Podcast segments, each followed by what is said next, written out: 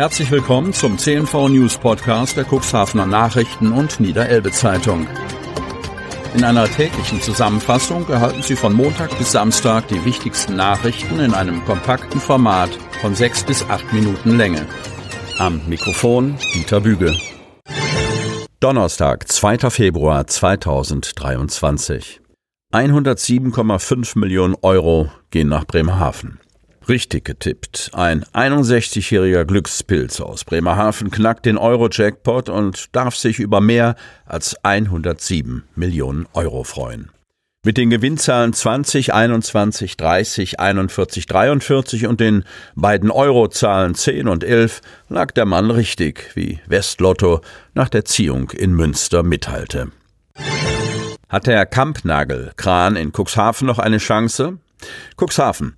Der Kampnagelkran auf dem Stäubenhöft soll abgerissen werden. Kommende Woche sollen die Arbeiten beginnen. Nun setzen sich die Stadt Cuxhaven und Hafenbetreiber Niedersachsen-Ports an einen Tisch. Kann das Baudenkmal doch noch gerettet werden?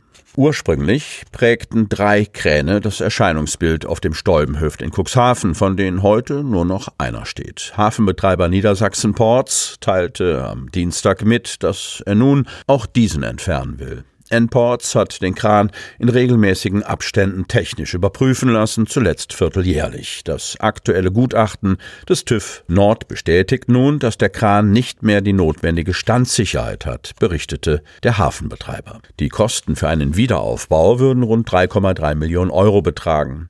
Das ist nicht wirtschaftlich, insbesondere da es sich um ein Gerät handelt, das seit längerer Zeit nicht mehr für den Hafenumschlag genutzt wird, erklärt N-Ports. Die Einzelteile sollen nach dem Abriss ordnungsgemäß entsorgt werden. Geplant sei es, die Kanzel separat abzubauen. Sie kann zum Beispiel als Ausstellungsstück für ein Museum zur Verfügung gestellt werden, schrieb N-Ports. Doch einfach so verschrotten kann Niedersachsen-Ports den Kran nicht. Die Stadt Cuxhaven hat sich bereits mit N-Ports in Verbindung gesetzt und möchte gemeinsam mit dem Hafenbetreiber eine passende Lösung im Umgang mit dem Industriedenkmal finden.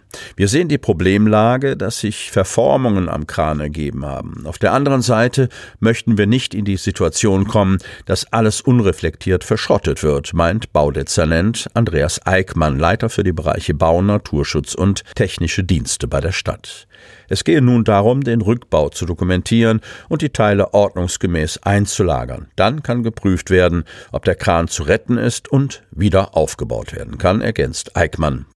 Baudenkmale dürfen nur beseitigt werden, wenn eine entsprechende Genehmigung vorliegt. Und das sei bei dem Kampnagelkran nicht der Fall.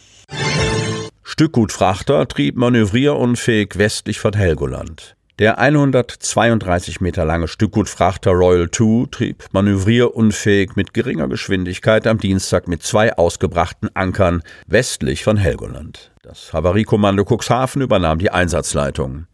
Auf Ersuchen der Verkehrszentrale German Byte Traffic übernahm das Havariekommando um 18 Uhr die Gesamteinsatzleitung in der Lage des Stückgutfrachters Royal 2, Länge 132 Meter, Breite 21 Meter, Flagge Panama. Die Royal 2 trieb etwa 22 Seemeilen, ca. 3,5 Kilometer westlich der 10 Meter Tiefenlinie vor Helgoland. Der Notschlepper Nordic lief zum Havaristen. Das Havariekommando alarmierte ein Towing Assistance Team, kurz TAT, das mit dem Bundespolizeihubschrauber für maritime Notfallvorsorge zur Royal 2 geflogen wurde. Das vierköpfige Team ist speziell ausgebildet, um auf manövrierunfähigen Schiffen eine Notschleppverbindung herzustellen. Um kurz nach 22 Uhr konnte die Nordic eine Notschleppverbindung zur Royal 2 herstellen. Zwei Mitglieder des THT wurden vom Hubschrauber auf dem Schiff abgesetzt und kontrollierten die Leinenverbindung.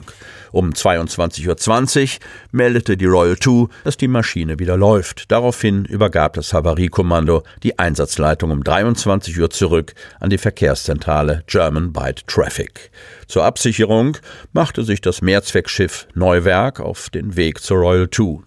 Zusätzlich wurden zur medizinischen Absicherung ein Notarzt und zwei Notfallsanitäter der Feuerwehr Kiel mit einem Marinehubschrauber nach Helgoland geflogen, um in der Nähe des Einsatzortes zu sein. Der Stückgutfrachter Royal 2 war auf dem Weg von Ispia nach Cuxhaven, als er der Verkehrszentrale Germ by Traffic gegen 16.30 Uhr einen Maschinenausfall meldete. An Bord befanden sich 20 Personen. Der Frachter hat Teile für Windenergieanlagen geladen. Unter der Ladung befindet sich kein Gefahrgut. Die Wetterbedingungen im Einsatzgebiet mit einer Windstärke von etwa 7 BFT, 50 bis 61 Stundenkilometer und einer Wellenhöhe von 4 Meter erschwerten die Einsatzmaßnahmen. Tobias Holling übernimmt Marktkauf in Cuxhaven. Im Marktkauf in Cuxhaven in der Abschnede wird schon seit einigen Monaten im Bestand umgebaut. Jetzt hat auch der neue Betreiber übernommen, teilt Edeka Nord mit. Im Rahmen der vertriebsorientierten Umstrukturierungen bei Edeka Nord betreibt Tobias Holling, 49, das SB Warenhaus seit dem 1. Februar 2023 als selbstständiger Kaufmann. Das teilt Edeka Nord mit. Seit seinem Bau 1969 habe sich das Marktkaufcenter zu einer bedeutenden Einkaufsstätte in Cuxhaven und Umgebung entwickelt. Die neue Ladeneinrichtung werde ab April bei laufendem Betrieb eingebracht. Eine Schließung des Marktes sei nicht geplant. Die Fertigstellung aller Maßnahmen ist für Juli geplant. Alle 130 Mitarbeitende würden langfristig übernommen. Tobias Holling begann 1992 seine Karriere im Einzelhandel. Aktuell führt er Edeka-Märkte in der Stadt Cuxhaven, im Landkreis Cuxhaven sowie in der Stadt Bremerhaven. Raser mit 50 kmh zu viel erwischt. Lamstedt. Bei einer Geschwindigkeitsmessung auf der L116 im Bereich Lamstedt ist ein 33-jähriger Herr Mohrer am Dienstagnachmittag mit 50 kmh zu viel unterwegs gewesen. Die Beamten stellten laut Mitteilung bei der Verkehrskontrolle eine Geschwindigkeit von 120 Stundenkilometer fest. Erlaubt sind auf der Strecke 70 kmh. Neben der überhöhten Geschwindigkeit stellten die Beamten bei der Kontrolle fest, dass der Mann keinen Führerschein besitzt und nahmen Anzeichen wahr, dass der 31-Jährige möglicherweise unter dem Einfluss von Betäubungsmitteln stand. Sie hörten den Podcast der CNV Medien. Redaktionsleitung Ulrich Rode. Produktion Win Marketing, Agentur für Text- und Audioproduktion.